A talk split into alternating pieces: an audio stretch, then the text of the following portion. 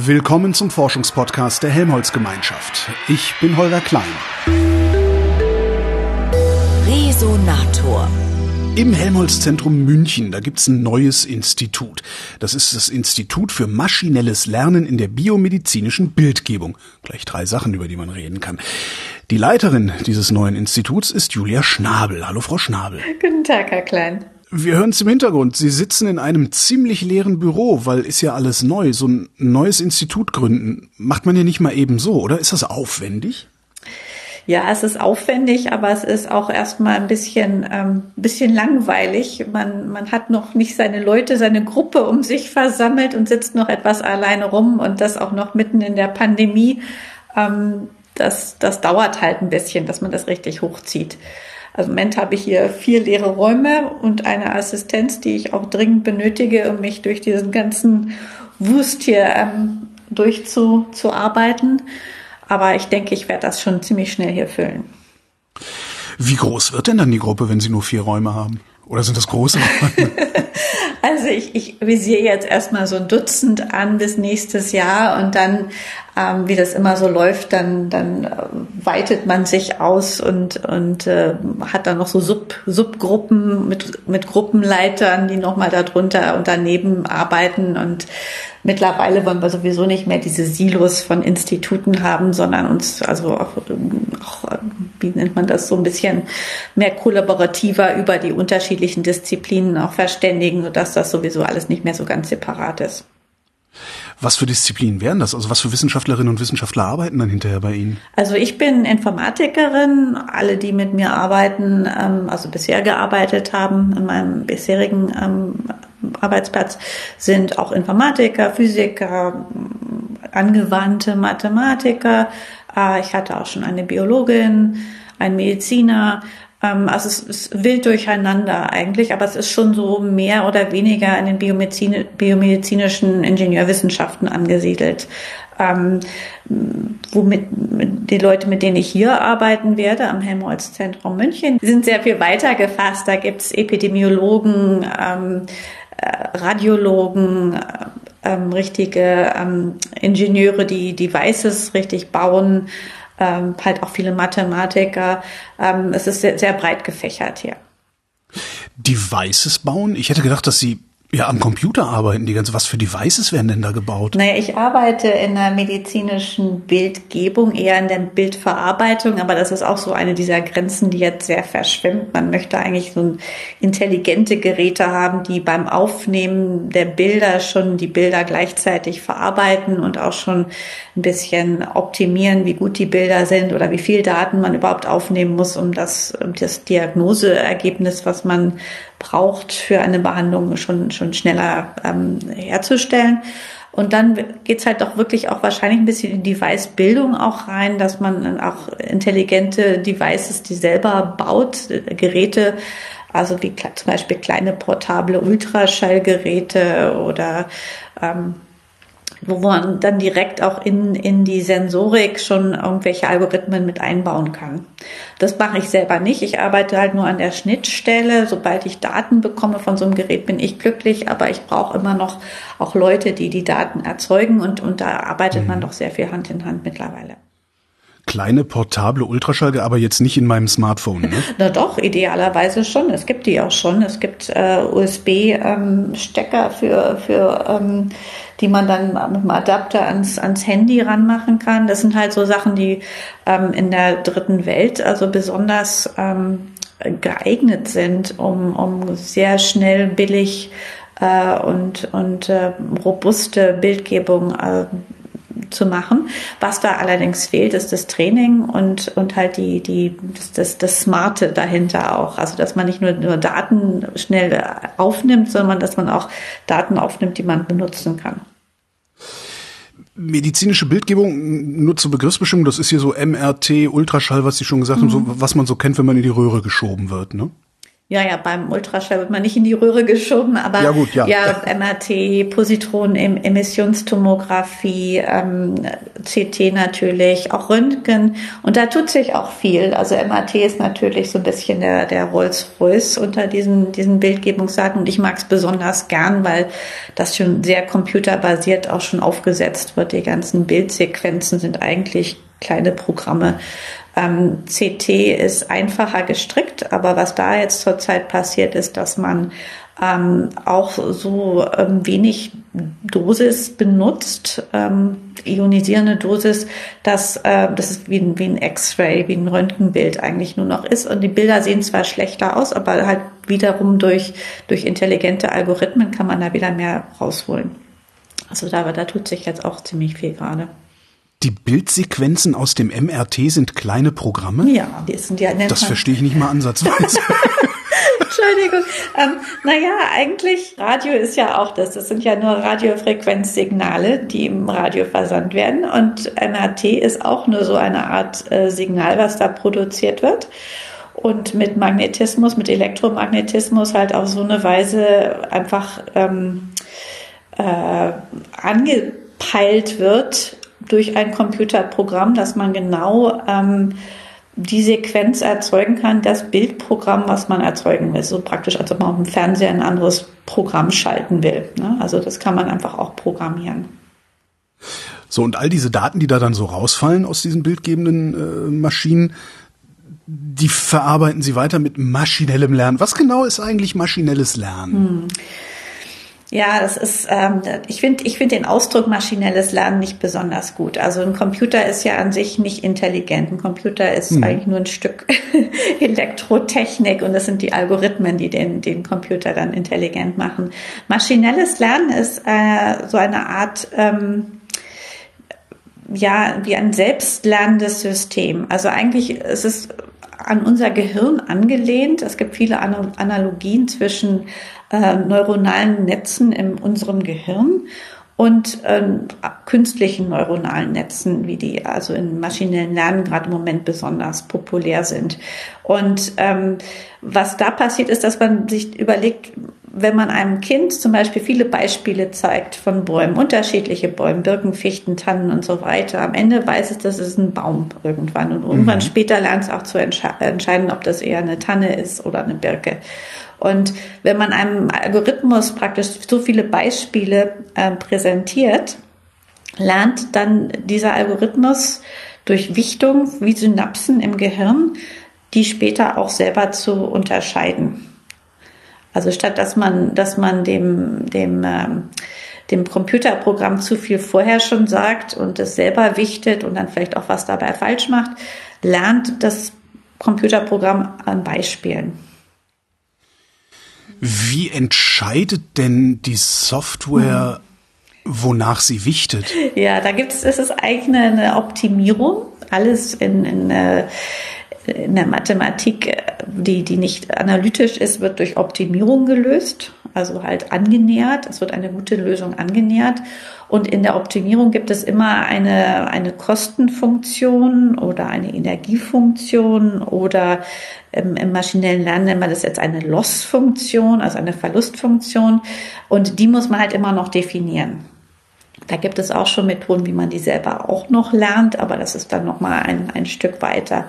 Und wenn man zum Beispiel sagt, äh, man will irgendeine Distanz lernen, dann ist natürlich irgendeine Metrik dann dabei, die man in diese Funktion reintut, die minimiert werden soll. Und dann nähert man sich halt dann der Lösung nach und nach an. Können Sie das am Beispiel der Bäume, die man da erkennt, plastisch machen? Ja, vielleicht könnte man sagen, man guckt, wenn man mit einer Farbkamera Bäume fotografiert und dann die Farbauflösung sich anguckt und wenn da sehr viel Grün dabei ist und dann man in der, in der Kostenfunktion so, ein, so einen Abstand zu, zu der Farbe definieren kann. Wenn es sehr rot ist, ist es schlecht. Wenn es sehr grün ist, ist es gut. Sodass eigentlich das Programm implizit nachher lernt, dass ein Baum grün ist. Also grüne Blätter hat. Im Winter funktioniert das natürlich nicht. Im Indian Summer auch nicht. ja. Das, das würden Sie dann aber da reinprogrammieren. Sie würden sagen, je grüner es ist, äh, desto Baum, außer im September in Nordamerika. Ja, ja, da, da muss, könnte ja, da müsste man dann die Rotfärbung mit einbringen oder man müsste lernen, mhm. dass, dass manche ähm, äh, Tannen eigentlich immer grün sind, äh, aber Laubbäume halt das Laub verlieren und dann wird es dann natürlich komplizierter. Hm? Diese neuronalen Netze, die wir im Gehirn haben, wie bilden Sie die eigentlich in Software nach? Ja, wir, machen, wir benutzen praktisch äh, ja, wir, wir, wir simulieren Neuronen. Also das, das einfachste Neuron, was wir simulieren, ist ein Perzeptron. Das ist ein, das ist eine Theorie, die irgendwie aus den 50er Jahren schon stammt. Und das Perzeptron hat praktisch einen Eingang und einen Ausgang. Und Eingang kommt irgendein Signal, wie jetzt meine Stimme hier ins, ins Mikrofon. Und im Ausgang kommt halt äh, eine Wichtung des Signals.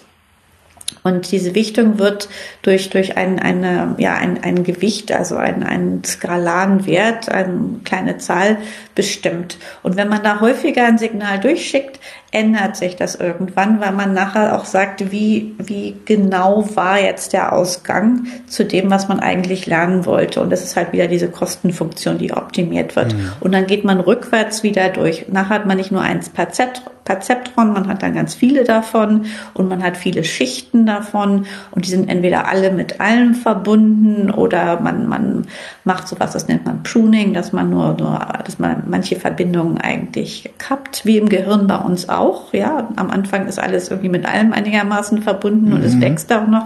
Und später benutzt man ja manche Synapsen gar nicht mehr. Die meisten benutzen auch wirklich nur einen Bruchteil ihres Gehirns sowieso. Mhm. Ähm, und das ist halt das Schwierige noch, wie man diese Architekturen, das sind sehr komplexe Architekturen, bei weitem nicht so komplex wie ein menschliches Gehirn, aber werden halt immer größer, wie man die am besten aufsetzt, ist halt äh, die Frage häufig. Habe ich das richtig verstanden? Es gibt also praktisch ein zweites Perzeptron, das dem ersten Perzeptron zurückmeldet. Mhm. Nee, das hast du nicht so gut gemacht und mhm. darum macht das erste Perzeptron es dann besser. Ja, beim nächsten Mal. Also es wird praktisch der der der Fehler wird zurückpropagiert. Das nennt man Backpropagation. Das ist ein Algorithmus, der ähm, eigentlich für uns das Feld unglaublich vorangetrieben hat. Der wurde, glaube ich, Anfang der 90er Jahre erfunden. Und ohne diesen Algorithmus dieses Zurückpropagierens äh, wäre es sehr viel schwieriger, ähm, äh, so Netzwerke zu trainieren, weil man, das ist praktisch wie ein Feedback, den man gibt. Mhm. Ich vermute, Sie brauchen da noch Menschen oder sind die mittlerweile überflüssig? Nein, die Menschen sind auch total wichtig. Aber es, es, es wird halt alles auf eine andere Ebene mittlerweile gehoben. Und eigentlich ist es, es gehört alles zur künstlichen Intelligenz dazu, aber natürlich ist die humane Intelligenz ähm, immer noch überlegen. Aber wir, wir können halt nicht mehr alles machen, wenn, wenn ein Arzt äh, ganz viele Patienten sehen muss jeden Tag und sich nicht genügend Zeit für die schwierigen Fälle nehmen kann, ähm, wäre es doch hilfreich, die einfachen Fälle für den Arzt schon praktisch vorzuarbeiten, dass er das er oder sie das einfach nur noch abzeichnet und sagt, das stimmt so, das ist wie ein zweiter Beobachter vielleicht oder einer, der schon die, die Vorarbeit leistet. Und es, man braucht immer noch den, den Human in the Loop. Also manchmal geht auch was schief. Manchmal gibt es so schwierige Fälle, die so ein Programm auch noch nie gesehen hat. Wenn es ein sehr seltener Krankheitsfall ist der immer nur ganz wenige Fälle im Jahr betrifft, wo es weltweit vielleicht irgendwie nur tausend Fälle gibt, ähm, dann braucht man immer noch Experten. Aber dann kann es ja auch sein, dass diese Experten auch andere Experten zu Rate ziehen müssen, weil sie selber auch noch nicht so viele Fälle gesehen haben davon. Also Experten brauchen auch einander und diese ganze künstliche Intelligenz hier in der, in der Biomedizin soll das eher unterstützen und weiter vorantreiben, aber keine Experten ersetzen. Wenn die humane Intelligenz überlegen ist, inwiefern ist sie das eigentlich? Was können wir so viel besser? Na, wir, wir haben viel, viel mehr Neuronen, wir haben viel, viel mehr Synapsen, wir haben eigentlich einen viel größeren Computer in jedem unserer Köpfe. Wir nutzen sie vielleicht nicht immer richtig. Ähm, aber wir können halt so ein neuronales Netz, wir, wir, es wird nie das Ziel geben, das menschliche Gehirn wie im Science-Fiction-Film, also völlig nachzubilden. Das, das schaffen wir mit unseren Kapazitäten zurzeit nicht. Ähm, was auch ähm, fehlt, denke ich, wir, wir können ungesehene Sachen lernen. Also wenn plötzlich der Himmel dunkel wird und, und und wir wissen, heute ist keine Sonnenfinsternis, dann gucken wir, ob da ein Meteor gerade auf uns runterrast oder sonst was, ja. Ähm, aber so ein Programm kann ja wirklich eigentlich nur die Sachen interpretieren, also oder klassifizieren oder einsortieren, was es schon mal gesehen hat. Es braucht Beispiele. Und wir lernen auch durchaus Sachen, die wir noch nie gelernt haben wie ein Kind sprechen lernt zum Beispiel, ist ein sehr gutes Beispiel. Also das, äh, das, äh, ein Kind, was sprechen lernt, kann Sätze bilden, die es noch nie gehört hat und die grammatisch mhm. richtig sind. Ja. Und das ist alles nur eine Frage der Neuronenanzahl? Das heißt, wenn Sie genügend Neuronen programmieren oder bauen könnten in Hardware, äh, würden wir das simuliert bekommen? Nein, ich meine, wir können jetzt, ich weiß jetzt nicht, wie viele Billionen Neuronen ein menschliches Gehirn hat. Ich bin wirklich keine Neurobiologin. Ähm, es geht einfach, wie man systematisch so ein, so ein Gehirn dann trainieren könnte. Und das mhm. dauert dann genauso lange vermutlich, wie es dauert, ein Kind zu trainieren, bis es erwachsen wird. Und äh, das, weil es so viele Eindrücke, Einflüsse gibt, Sensorik, äh, das kann man gar nicht sich vorstellen, wie man das einem Computer direkt beibringen könnte. Aber man kann einfache Sachen machen. Wir vereinfachen ja auch, wenn wir medizinische Bildgebung machen, nehmen wir zum Beispiel den Thorax mit einem Röntgenbild auf. Und das ist ja schon eine sehr vereinfachte Darstellung des Menschen. Ne? Es sieht ja anders aus, als wenn man den Brustkorb aufschneiden würde und reingucken. Ne? Und also man sieht dann nur noch Grautöne, man sieht es wie so ein Foto, was so durchprojiziert wird, die, die Absorption von den Röntgenstrahlen. Und dann hat man das Problem ja schon praktisch auf eine einfachere Ebene projiziert. Mhm. Ja, und, und dann kann man nochmal gucken, was will man jetzt als nächstes machen. Wir wissen, wo das Herz ist oder ob eine Rippe gebrochen ist oder, oder ob, ob Lungenkrebs äh, sichtbar ist. Und dann hat man schon wieder so Subprobleme, die man praktisch versucht, dem, dem Computer beizubringen. Die Ärzte, die Sie eben hatten, die dann auch nochmal auf die ich sag mal, KI-Befunde drauf gucken mhm. müssen. Also es ist ja okay, wenn die Maschine sagt, hier ist was Schlimmes und der Arzt guckt drauf und sagt, nee, hast dich vertan. Ja. Aber wie verhindern Sie, dass der Arzt gar nicht erst gesagt bekommt, dass was Schlimmes da sein könnte? Na, ich denke, wenn es ganz einfache Fälle gibt, äh, ist die Sicherheit des ähm, ja, der KI vielleicht auch sehr groß. Das kann man auch messen, wie, mhm. wie sicher eine Diagnose dann vielleicht erstellt wird. Ähm, der Arzt muss es immer noch mal abzeichnen, er muss immer noch mal raufgucken oder, oder die Ärztin muss immer das noch mal bestätigen. Es ist wie, wie bei den selbstfahrenden Autos, dass immer noch jemand hinterm Steuerrad sitzen muss und zur Not bremsen oder das Lenkrad rumreißen muss und nicht dabei ähm, schlafen darf oder, oder ferngucken darf. Also es, es muss halt immer noch unter, unter ärztlicher Betreuung stattfinden beim Patienten. Aber man sollte auch sagen, Ärzte machen ja selber auch Fehler. Es gibt keine perfekten Ärzte. Und mhm. dann ist das ja vielleicht so eine Lenkhilfe im Auto, eine Einparkhilfe oder eine Tempobeschränkung gar nicht so schlecht zu haben. Und äh, analog ist das dann vielleicht auch bei der KI so. Das heißt, die KI unterstützt den Arzt, der unterstützt die KI. Genau, das ist eine Wechselwirkung. Ja, wir brauchen auch Ärzte, um die KI zu trainieren, hm. um uns die Beispiele zu geben, um uns auch die Problemstellung zu geben. Manche Sachen heißt es auch, dass da sollten wir gar keine Zeit verschwenden. Wenn wir zum Beispiel sagen, wir wollen jetzt eine Lunge segmentieren, dann sagen die, das brauchen wir nicht. Ich sehe, wo die Lunge ist. Ich äh, brauche jetzt nicht eine pixelweise Auflistung, wo jetzt Lunge ist. Sie wollen eher wissen, ob vielleicht die Pleura stecken bleibt oder ob, ob da ein Nodul ist, was übersehen wurde oder die komplexen Sachen. Da wird die Hilfe halt gebraucht. Aber theoretisch könnten Sie die Lunge pixelweise ja, auflösen? Ja, das ist das Einfachste. Deswegen machen wir auch häufig die einfachen Sachen, weil man, weil man die auch einfacher semantisch beschreiben kann und, und ja. viele Beispiele kriegen kann. Und ähm, man fängt ja auch selber mit den einfacheren Problemen an. Und es hilft ja auch, wenn man erstmal die Lunge segmentiert dass man erstmal weiß, wo Lunge ist und wo nicht und dass man weiß, wo man nach Nodulen suchen soll und wo nicht. Also es hilft mir keine, mir nicht, nicht Nodule im Hintergrund irgendwo finde oder in einer ganz anderen Gegend und das ist nachher dann wahrscheinlich kein Nodul, sondern ein Blutgefäß oder irgendwas anderes. Modul oder Nodul? Nodul, Nodule im Englischen. Ah, ein Nodule. ja, es ist Was ein ist ganz, das? ganz kleiner Tumor, der vielleicht bösartig wird. Ich, ich wage jetzt mal den großen Wurf. Mhm. Wenn Sie die Lunge pixelweise auflösen können, dann sollten Sie doch rein theoretisch auch in der Lage sein, den gesamten Körper pixelweise aufzulösen mhm. und da dann Ihre Maschine drüber zu schicken und zu sagen, so da, da, da, da, da ist kaputt. Ja, das ist der Traum. Das ist wirklich der Traum, dass man so okay. Whole-Body-Imaging macht und es gibt ja, ja. auch Whole-Body-MRTs schon und es gibt, es gibt jetzt bald Whole-Body oder gibt es gerade schon auf dem Markt Whole-Body-Positron-Emission-Tomography mit, mit geringer Dosis dass man wirklich jeden Menschen einmal im Jahr durch so eine Röhre zieht, wie Sie das genannt haben, und guckt, ob irgendwo was fehlt. Also jemand ja. wirklich auf Herz und Nieren prüfen, aber einfach durch Bildgebung. Und dann vielleicht zusätzlich noch vielleicht eine kleine Blutprobe, Urinprobe, was einem gerade noch so einfällt, macht und das auch noch dazu benutzt. Und ich möchte es eigentlich, also Lunge ist ein schönes Beispiel dafür, denn man kriegt ja häufig einen, einen Scan, wegen was ganz anderem. Zum Beispiel, wenn man ein Problem mit dem Herzen hat oder ja. wenn man einen Fahrradunfall hat und sich vielleicht doch eine Rippe gebrochen hat. Aus irgendwelchen Gründen werden Leute jeden Tag im Krankenhaus gescannt. Und da guckt eigentlich, also gute Radiologen schauen schon, ob sie noch irgendwas anderes sehen. Also das nennt man dann die mhm. inzidentellen äh, Befunde, wo man zufällig bei jemandem, der halt vielleicht auch dafür prädestiniert ist, auch einen kleinen Lungenkrebs findet, obwohl er gerade wegen Fahrradunfall gekommen ist und nicht, weil er irgendwelche Atembeschwerden hat oder äh, persistenten Husten oder, oder andere mehr symptomatischen Anzeichen von Lungenkrebs. Und das ist natürlich gut, denn wenn man sowas sehr früh findet, inzidentell, kann man auch viel mehr gegen tun.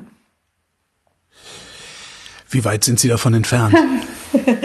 immer noch zu weit. Das Problem ist ja auch, dass wir, dass, dass die Daten für uns nicht so schön vorbereitet sind, wie wir sie für unsere Computerprogramme brauchen könnten. Mhm. Also wenn jedes Krankenhaus in Deutschland vernetzt wäre, für jeden Patienten die ganze Krankenanamnese, also griffbar wäre, vielleicht auch von deren Verwandten, dass man weiß, was vielleicht in der Familie an, an Fällen schon passiert ist und auch wirklich gut alles annotiert wäre. Also wenn, wenn jemand einen Scan hat, dass auch alles von dem Scan in einer systematischen Weise ordentlich in eine Liste eingetragen wird. Stattdessen hat man halt diese sehr ausschmückenden ärztlichen Befunde, wo man dann eigentlich dann nochmal eine Textanalyse drauflaufen lassen müsste.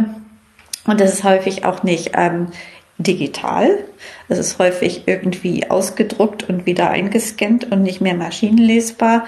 Es kommt immer aufs Abrechnungssystem des Krankenhauses an, äh, auf vielleicht auf den Krankenversicherer auch noch. Also es ist äh, schönes Chaos im Moment noch. Ähm, also da sind wir leider noch sehr weit davon. Es gibt, es gibt schon bessere Beispiele, wie das vielleicht ein bisschen besser gemacht werden könnte. Ich war vorher in in England, bevor ich nach Deutschland gekommen bin. Und da ist das National Health Service ist halt ein bisschen besser vernetzt, aber es ist auch noch nicht ideal.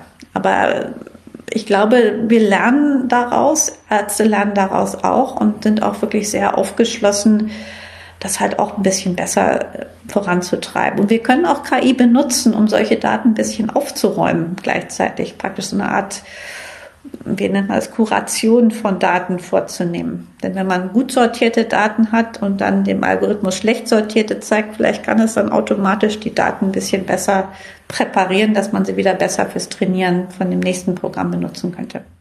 Trotzdem wäre es ja andersrum schöner, alle würden dieselbe Struktur an Daten verwenden. Ja. Gibt es da eigentlich irgendwie eine Instanz, eine Institution, die sagt, so, wir strukturieren jetzt sämtliche Gesundheitsdaten durch. Hier ist jetzt die Blaupause, nach der ihr in Zukunft alle arbeiten müsst?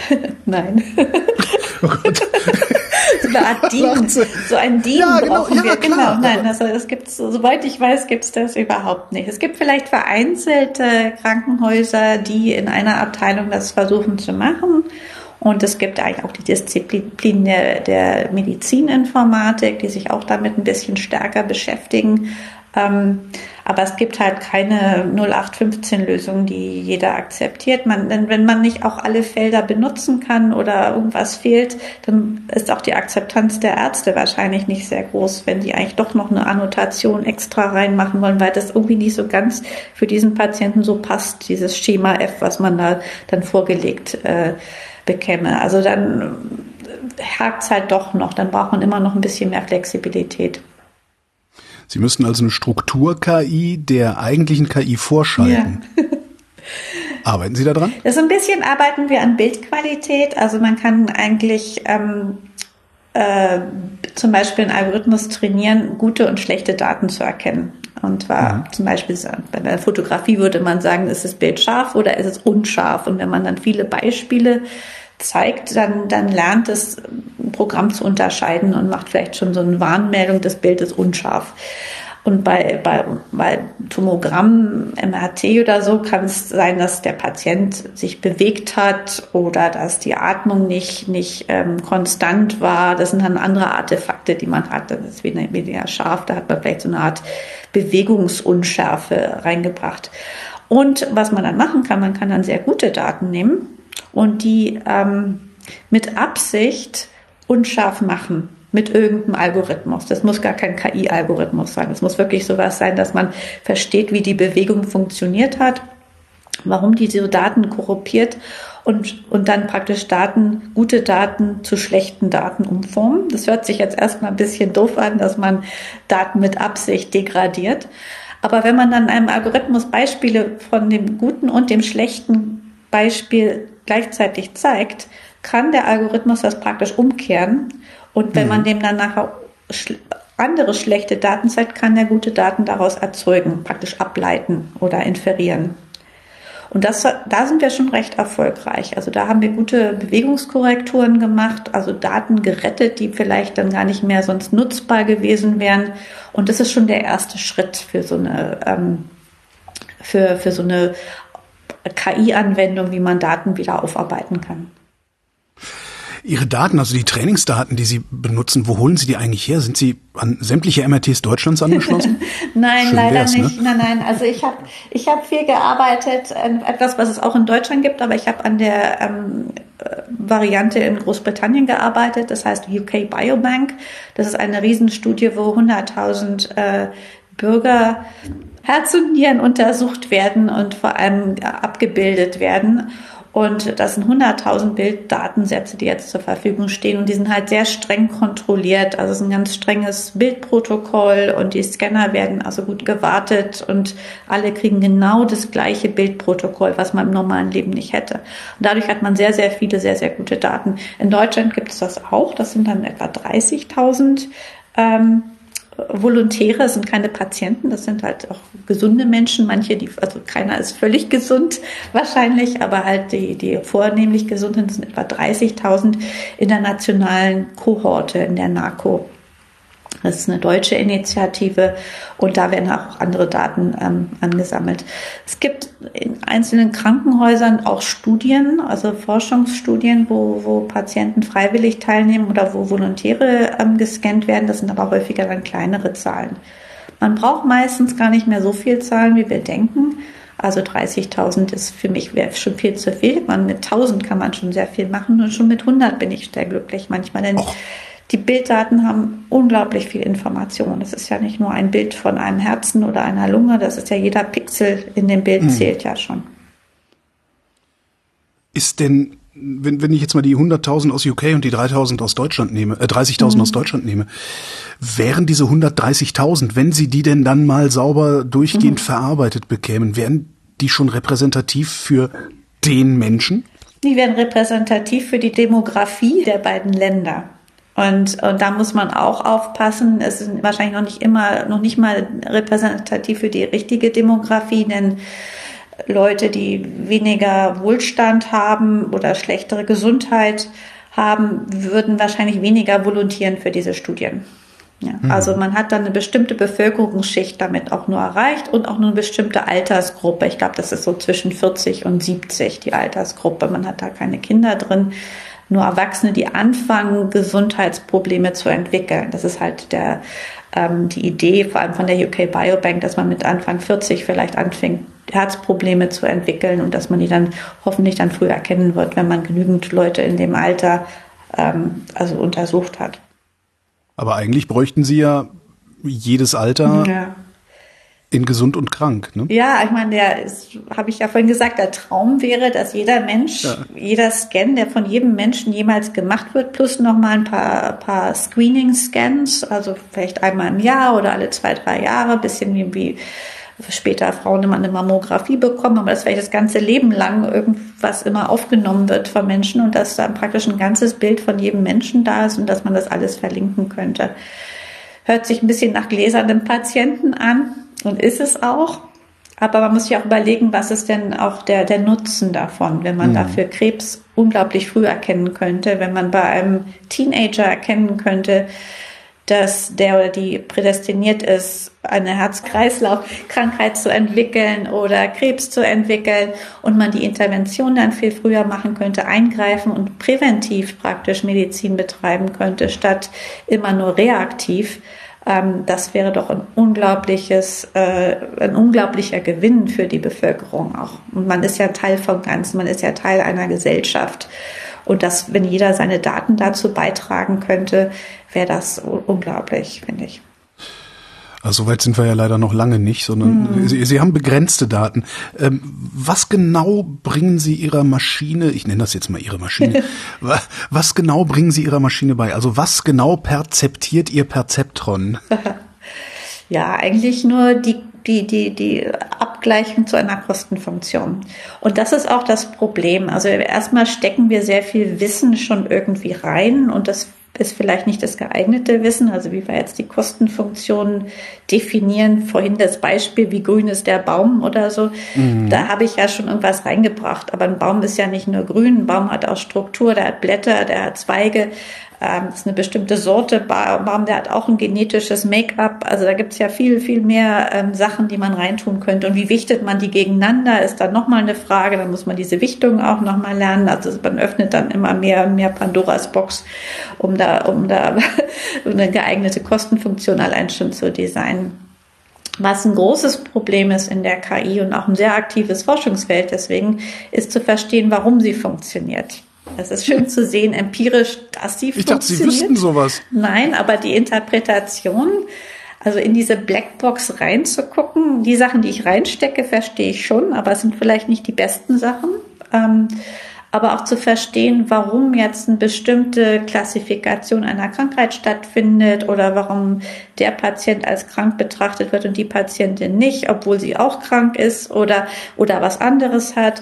Ähm, diese Interpretation und diese Erklärbarkeit der Algorithmen ist halt immer noch ein sehr aktives Forschungsgebiet. Also eigentlich sind diese Algorithmen eine Form von Mathematik, die man noch, für die man noch nicht die Gesetze richtig aufgestellt hat, noch nicht die Theoreme entwickelt hat. Also da ist noch sehr viel Unklarheit, warum Sachen funktionieren oder auch nicht funktionieren. Ja, aber äh, Sie haben dem Ding doch gesagt, wie es funktionieren soll. Wie können Sie denn dann nicht wissen, wie es funktioniert? Das verstehe ich nicht. naja, ich, ich habe schon einige Sachen dem Ding gesagt, was es machen soll. Also, dass ja. Bäume grün sind und nicht rosa oder so. Ähm, aber das reicht ja vielleicht nicht. Da kommt dann vielleicht ein grüner Riese an oder ein grünes Haus steht da und wird jetzt auch als Baum äh, einklassifiziert. Das reicht ja dann ja, nicht. Aber in dem, in dem Moment wissen Sie ja, ach so, darum hat das Baum gesagt, weil das Haus grün ist. Ja, genau. Ja, das stimmt schon. Aber dann gibt es so Sachen, die vielleicht kein Baum sind, sondern eine grüne Pflanze die aber kein Baum ist, mhm. technisch, oder ein grünes Tier kommt an. Und dann funktionieren bestimmte Sachen einfach nicht. Dann werden, da gibt es dann diese, diese falsch positiven, die man ja nicht haben will. Und dann muss man noch mehr Daten wieder zufügen. Also man kann eigentlich sehr viel regeln ähm, indem man mehr und mehr Daten reinmacht und möglichst auch sehr viel regularisiert, also auch so ein bisschen diese Kostenfunktion ein bisschen, ein bisschen abschwächt und einfach das durch sehr viel mehr Daten und sehr viel mehr Perzeptrons äh, lösen würde. Aber so viel, so den Luxus haben wir meistens nicht. Habe ich das richtig verstanden? Letztendlich verstehen Sie ab einem bestimmten Punkt diese Backpropagation, die wir eben hatten, nicht mehr? Ja, die versteht man schon. Es gibt einem ja einfach einen Fehlerwert. Bloß die ja. Backpropagation, die ähm, berechnet den Fehler anhand der Kostenfunktion und der, der Differenz eigentlich zu allen mhm. Schichten in diesem ganzen neuronalen Netzwerk. Also es ist eine ganz lange ähm, ich muss jetzt überlegen, wie das im Deutschen, also ich nenne es Calculus, eine ganz lange, ganz lange Gleichung, die man durchpropagieren muss, um den Fehler zu bestimmen. Und ich verstehe den Fehler schon, bloß ich habe ja selber eine Kostenfunktion da mal reingesteckt und die ist vielleicht nicht perfekt. Und ich weiß auch nicht, wie viele Neuronen ich brauche, wie viele Schichten ich brauche. Ähm, das sind ja alles Design Choices, wie, wie die ein Ingenieur oder eine Ingenieurin auch macht, wenn sie ein Auto entwickeln oder ein Flugzeug oder sonst was. Und es muss halt trotzdem fahren und fliegen nachher. Aber halt funktioniert es unter allen Wetterbedingungen und da kann, kann ja, wie, wie viel Benzin muss, muss so ein Auto tanken mhm. oder geht's auch mit Strom oder Hybrid? All die Sachen sind halt bei neuronalen Netzen auch noch zu designen. Der Versuch, diese neuronale Blackbox zu erhellen, mhm. von der Sie da gerade gesprochen haben, kann der überhaupt gelingen? Weil am Ende wächst die ja mit, die Blackbox. Naja, also ich glaube, es wird dann irgendwann ein Metaproblem werden, wo man genau. eine Blackbox braucht, um die andere zu erklären. Ja, mhm. ähm, ich glaube schon. Ich glaube, dass man halt stufenweise Fortschritte machen wird. Es ist ein sehr aktives Forschungsfeld und da arbeiten also Forscher aus der ganzen Welt dran zu, zusammen und bestimmte Sachen. Man kann so ein bisschen reingucken in die Blackbox und mal und gucken, wie jedes Neuron reagiert hat. Zum Beispiel, wie ist die Wichtung, die da rauskommt, wie hat sich die Wichtung geändert. Und dann kann man so was herstellen, das heißt sowas wie eine Feature Map. Und das ist so ein bisschen so Reverse Engineering so ist Reverse das Reverse Engineering, genau, wo ja. man, wo man sieht, ja, das hat jetzt Krebs erkannt, weil in dem Teil vom Bild das Netzwerk aufgeleuchtet hat und in dem Teil vom Bild ist auch der Tumor. Das gibt einem so ein bisschen eine Sicherheit, dass das Netzwerk das Richtige gemacht hat. Wenn es aber sagt, es findet Krebs, weil es oben rechts die, die, die, den Krankenhaustitel sieht und es ist ein Krebsforschungszentrum und es lernt einfach nur diesen, diesen Text da kennen und nimmt dann an, na ja, wenn es ein Patient in dem Krebsforschungszentrum ist, dann wird er wohl Krebs haben. Dann ist es halt nicht sehr clever gewesen. Ne? Und vor allen Dingen, das Reverse Engineering bedeutet ja nicht notwendigerweise, dass ich zum gleichen Ergebnis komme, wenn ich die gleiche Eingabe mache. Das ist ja ungefähr so, als würde ich auf, an, an der Spitze eines Astes sitzen. Da sieht der Weg zur Wurzel ja auch eindeutig aus, aber von der Wurzel aus ist der Weg zum Ast ja vieldeutig. Naja, wenn man das Gleiche reintut, sollte man schon das Gleiche rausbekommen. Sonst wäre es auch kein sehr robustes System. Das, hm. das würde ich schon voraussetzen, dass das passiert. Okay. Aber es ist natürlich so, dass man jedes System initialisieren muss. Man fängt nicht von Null an, sondern man fängt mit ein bisschen Rauschen an, denn wenn alles auf Null gesetzt wird, kommt immer Null hinten raus. Deswegen muss man ein mhm. bisschen Rauschen drauflegen, ein bisschen kleine Werte irgendwo reinsetzen, damit irgendwas passiert.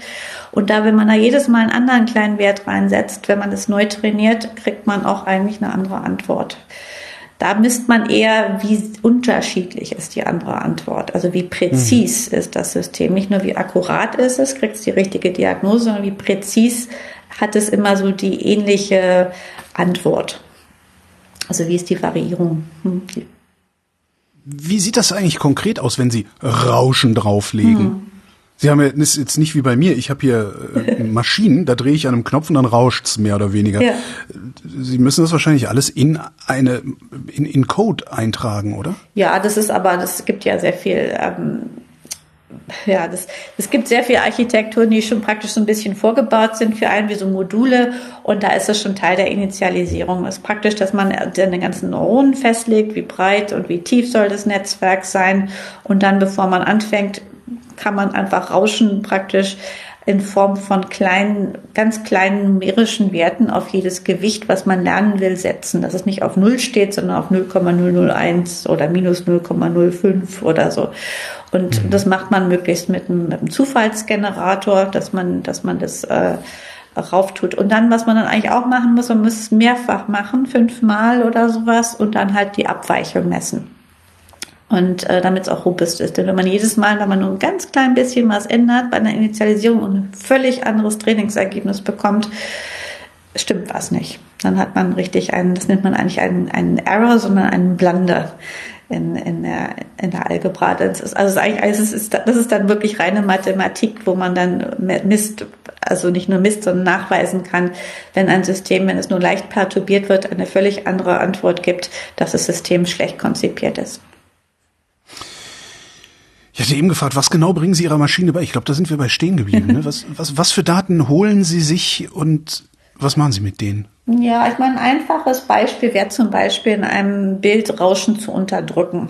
Also dann hat man Bilder, die kein Rauschen oder sehr wenig Rauschen hat, tut künstlich Rauschen drauf und stellt dann dem Programm dieses Paar vor. Und was man will, ist, dass dieses Bild was verrauscht reingemacht, aber reingegeben wird in, in das neuronale Netz, also verteilt mit kleinen Werten. Für jedes Neuron kriegt ein paar Werte ab, ähm, dass hinten dann das Unverrauschte rauskommen soll. Natürlich wird es dann mit dem unverrauschten, der unverrauschten Version von sich selber abgeglichen und sagen wir mal, die Kostenfunktion ist dann wirklich nur die Differenz zwischen zwei Bildern. Also jeder Pixelwert wird abgezogen von dem einen vom anderen Bild. Und äh, dann kann man wirklich damit das Rauschen unterdrücken. Das kann man auch bei Signalen machen. Ja, es muss kein Bild sein, es kann auch einfaches Tonsignal sein. Und äh, praktisch ist es eine Art Rekonstruktionsproblem, also dass man ein Bild in ein anderes oder eine bessere Version von sich zurück rekonstruiert. Das kann man aber auch an Bildern machen, die noch nicht selber rekonstruiert sind. Denn Bilder sind ja eigentlich Signale, die aufgenommen werden, zum Beispiel vom MRT. Das ist in einer, in einer ähm, im Frequenzbereich wird es aufgenommen und es wird erst durch was, das heißt äh, inverse Fourier-Transformation in ein Bild umgewandelt. Mhm. Das ist ein ganz einfacher Vorgang, das numerisch dauert ziemlich lange, deswegen ist MRT immer ein bisschen langsam. Aber man kann diese Transformation lernen, indem man nämlich Bilder hat, wo man weiß, wie man sie rekonstruiert und aber dann später dem Algorithmus dann nur noch das rohe Signal zeigt und es spuckt praktisch hinten das rekonstruierte Bild aus. Es hat also indirekt diese inverse Fourier-Transformation gelernt. Ah, Sie brauchen also gar nicht erst ein rauschendes Bild zu erzeugen, um das dann zu entrauschen, sondern Sie ja, schleifen das einmal durch Ihre Maschine und da kommt ein direkten Rauschpreis raus. Genau, also man lernt gleichzeitig die Rekonstruktion und die Rauschunterdrückung. Und man kann zusätzlich noch andere Sachen lernen. Wenn das zum Beispiel ein Bild vom Herzen ist, kann man zusätzlich noch lernen, wo das Herz ist man kann, man kann äh, das, das Volumen vom Ventrikel bestimmen, äh, die, die Diastole, die, die ganzen Messungen, äh, die, die, die ein Kardiologe vornehmen würde, kann man bestimmen und man muss gar nicht mehr rekonstruieren. Also man kann wirklich, man kann nachher sogar nur noch einen Wert ausspucken, wenn man will. Also man könnte nachher wirklich bloß die, die das heißt Ejection Fraction im Englischen, bestimmen. Mhm. Das ist wirklich nur ein Wert, der indiziert, ob das Herz gut funktioniert oder nicht für bestimmte Fälle. Man muss dann gar nicht mehr auf dem Bild gucken. Also man kann wirklich von verrauschten, sogar inkompletten Daten einen diagnostischen Wert direkt bestimmen. Und das macht es natürlich unheimlich schnell. Und das wäre jetzt meine Frage ja. gewesen. Ist das aufwendig oder ist das einfach eine, ein kleiner grauer Kasten, den ich ans MRT anflansche und ja, alles klappt? Genau, das ist eher das, das Zweite. Also wow. das Trainieren dauert natürlich lange. Man muss halt, was ich, 1000, 2000, 10.000 300.000 Datenpaare durchschicken, bis man das also einigermaßen trainiert hat. Und das ist das, was lange dauert. Aber das kann man ja irgendwann machen. Das kann man ja irgendwie über den Sommerurlaub laufen lassen, ja. Ähm, aber dann wenn man das einfach dann nur ein, ein neues Bild, wenn die Gewichte eingefroren sind, das Netzwerk trainiert ist, einfach nur ein Bild durchschickt oder die rohen Daten durchschickt, ist das praktisch sofort. Ja, also es ist praktisch, äh, das dauert Millisekunden, bis, bis man das raus hat. Und das ist natürlich dann super. Da kann man sich dann überlegen, ob man wirklich den Scanner umbaut und das mit einem hm. Knopfdruck direkt rein programmiert, also ein getrainiertes Netz einfach reinbaut, sodass man diese Werte automatisch auch bekommt. Haben Sie sowas schon gebaut? Nein, aber ich glaube, das ist, wir sind wirklich nicht mehr weit von mit Kollegen, die arbeiten schon direkt dran, wie sie in die Scanner-Konsole Programme direkt integrieren können. Aus regulativen Gründen darf man das noch nicht. Es darf halt nicht hm. diagnostisch noch nicht eingesetzt werden, weil man das erst durch klinische Trials durchbringen muss und Approval bekommen muss.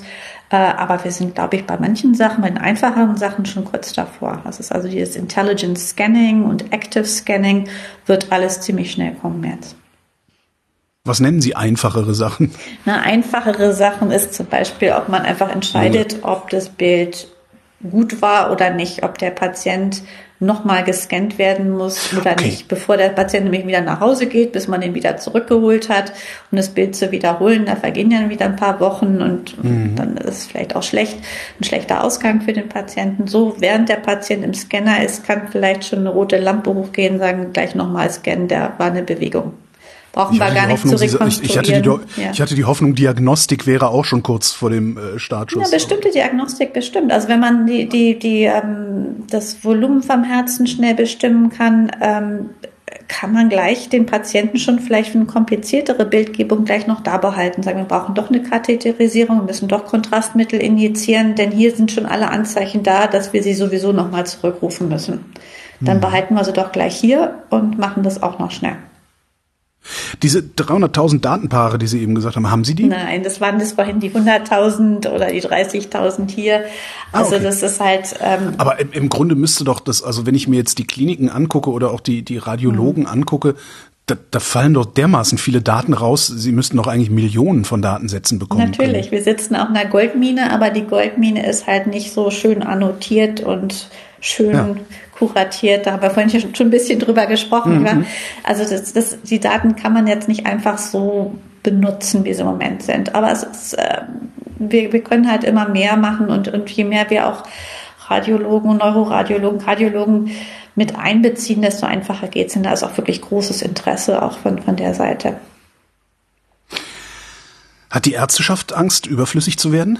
Nein, aber es gibt, es gibt dieses ähm, berühmte Zitat von einem Radiologen aus Stanford, der Name entfällt mir gerade, der gesagt hat, dass äh, Ärzte, die oder Radiologen gerade, die keine KI benutzen, werden nicht durch KI ersetzt, aber sie werden durch KI, durch Radiologen ersetzt, die KI benutzen. also es ist einfach, ich glaube, da ist auch so dieses Fear of Missing Out äh, findet da jetzt auch statt, dass also mhm. viele Ärzte auch wissen, sie, sie müssen sich mit dem Thema zumindest beschäftigen, natürlich auch ethisch mit dem Thema beschäftigen, ist auch sehr wichtig. Aber da ist halt schon, glaube ich, so ein bisschen die, die Panik dabei, dass man da was verpasst und, und doch auch mitspielen möchte. Hm. Ethisch? Wo ist denn das ethische Problem?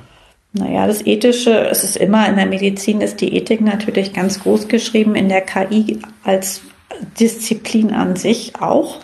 Wenn man Daten benutzt, kann man wieder vielleicht rekonstruieren, welcher Patient mit welchem Teil seiner Daten zu einem großen Modell beigetragen hat. Also kann man mhm. Reverse Engineering machen, dass da ein einzelner Patient wieder identifizierbar sein könnte.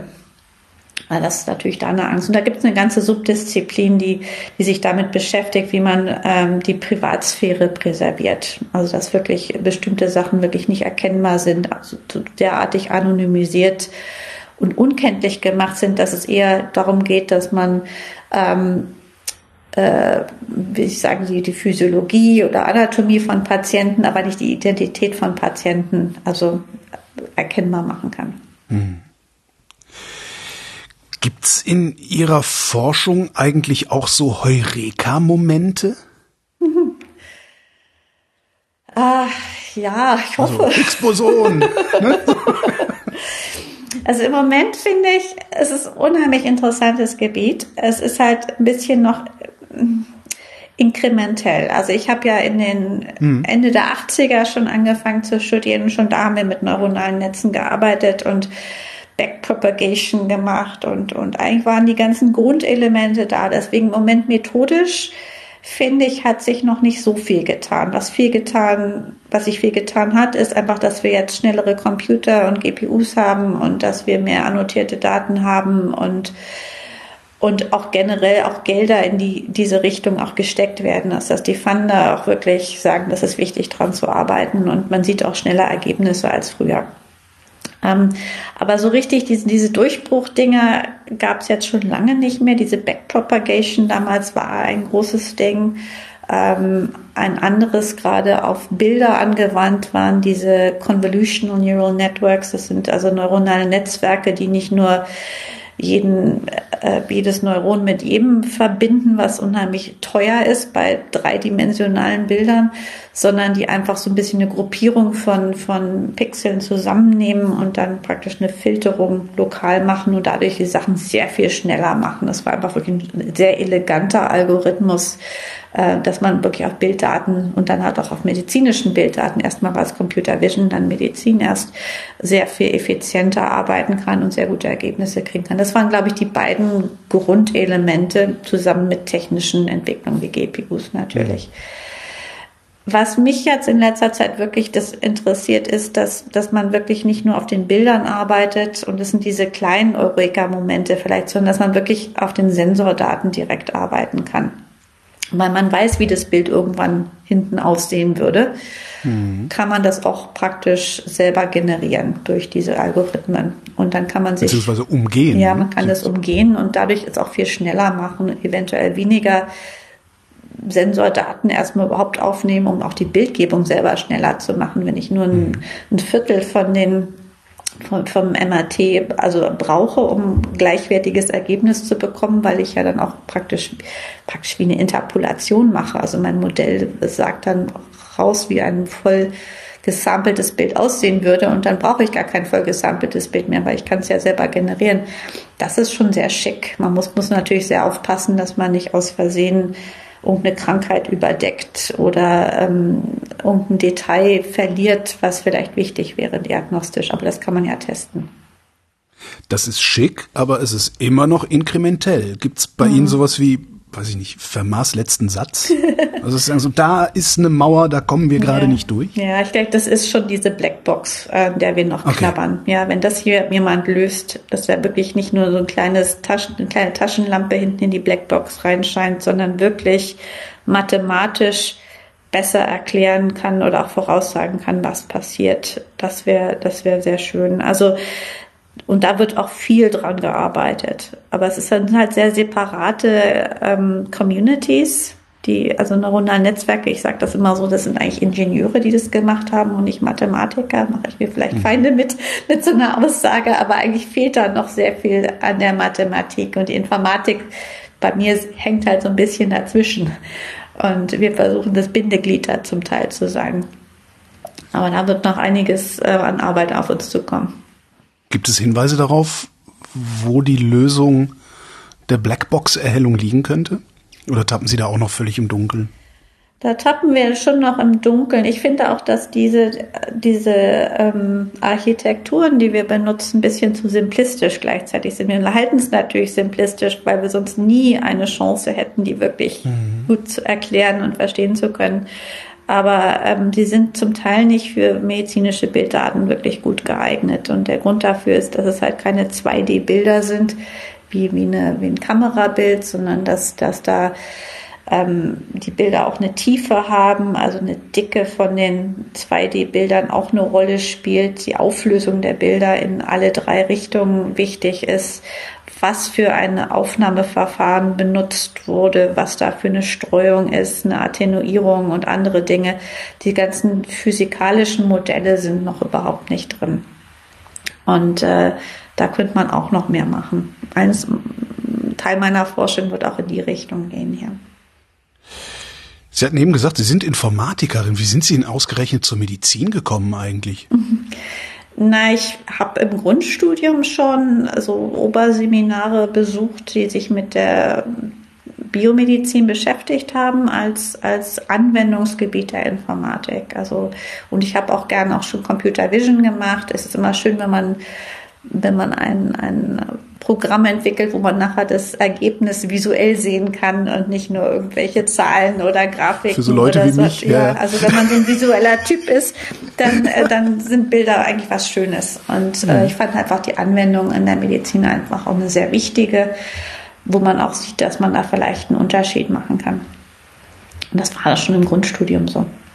Ich bin halt ähm, vor, was ich muss ich jetzt aber, welches Jahr haben wir denn überhaupt?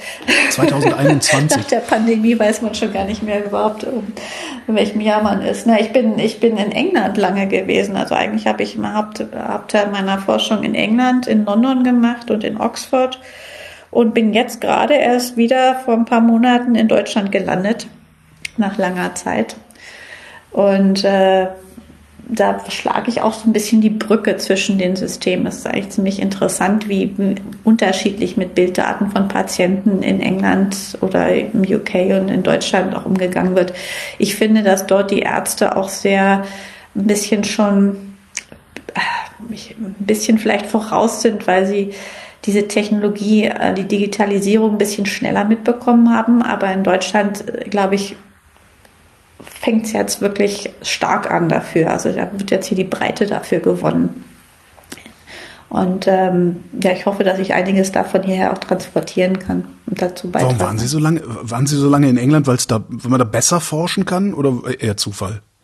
Naja, es ist immer eine Mischung aus Zufall und, und Trägheit vielleicht auch. Nein, also ich, ich habe einfach die Forschungslandschaft in England hat mir unheimlich gut gefallen. Es war ein bisschen sehr viel schnelllebiger. Ähm, die, die, ähm, ähm, die, die, ich, ich, ich versuche Deutschland auch immer noch zu verstehen im Moment. Ich habe eine sehr privilegierte Position hier mit der Helmholtz-Gemeinschaft, muss ich sagen, weil ich wirklich gute Funding äh, Grundlagen für mein Institut habe.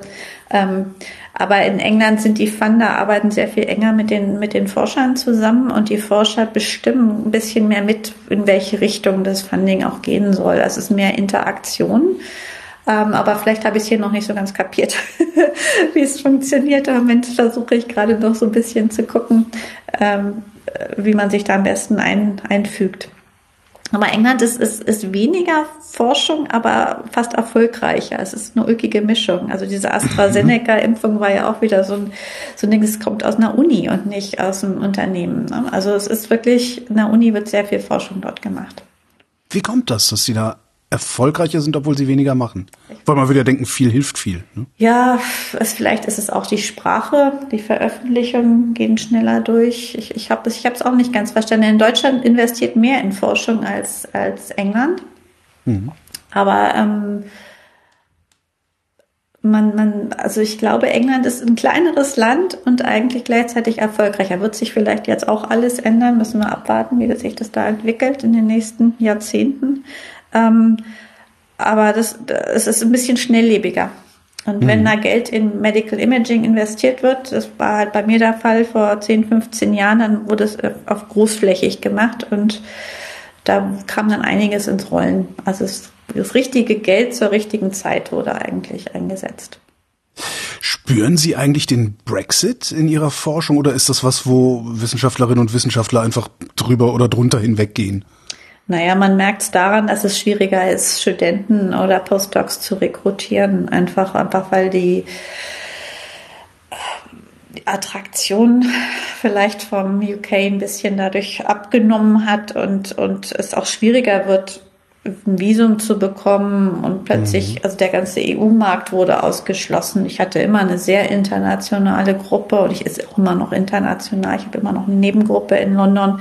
Ähm, das äh, wird schon schwieriger und es ist auch so, dass auch für, für, für Studenten, die jetzt anfangen zu studieren überhaupt, dass die jetzt also praktisch wie internationale Studenten gelten und nicht mehr unter den UK-Bedingungen halt auch sehr viel höhere Studiengebühren zahlen müssen. Das wird dramatisch jetzt runtergehen.